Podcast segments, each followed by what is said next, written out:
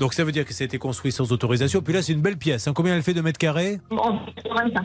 Alors là, Agnès, je ne sais pas si vous avez, à mon avis, vous avez un kit main libre qui est branché sur un haut-parleur dans une zone qui ne capte pas avec un téléphone qui est en fin de vie. Vous avez en- enlevé le haut-parleur, Agnès? Oui, oui, il n'y a plus d'eau-parleur. Ah. Mais j'entends que ça fait un écho. Oui. Et alors, euh, est-ce que, je vous pose la question, c'est très important pour moi. Est-ce que David Buron vous avait dit de couper le haut-parleur? Oui. Oui. Mais est-ce que, est-ce que, comme l'on dit chez moi, quand David Buron parle, c'est comme s'il pissait dans un violon?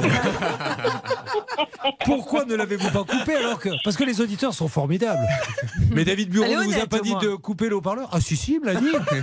Mais vous l'avez pas fait? Non, pourquoi vous voulez que je le fasse Ah, mais je comprends mieux ce qui se passe chez moi, du coup, alors. Oui, oui, oui, bien sûr. Bon.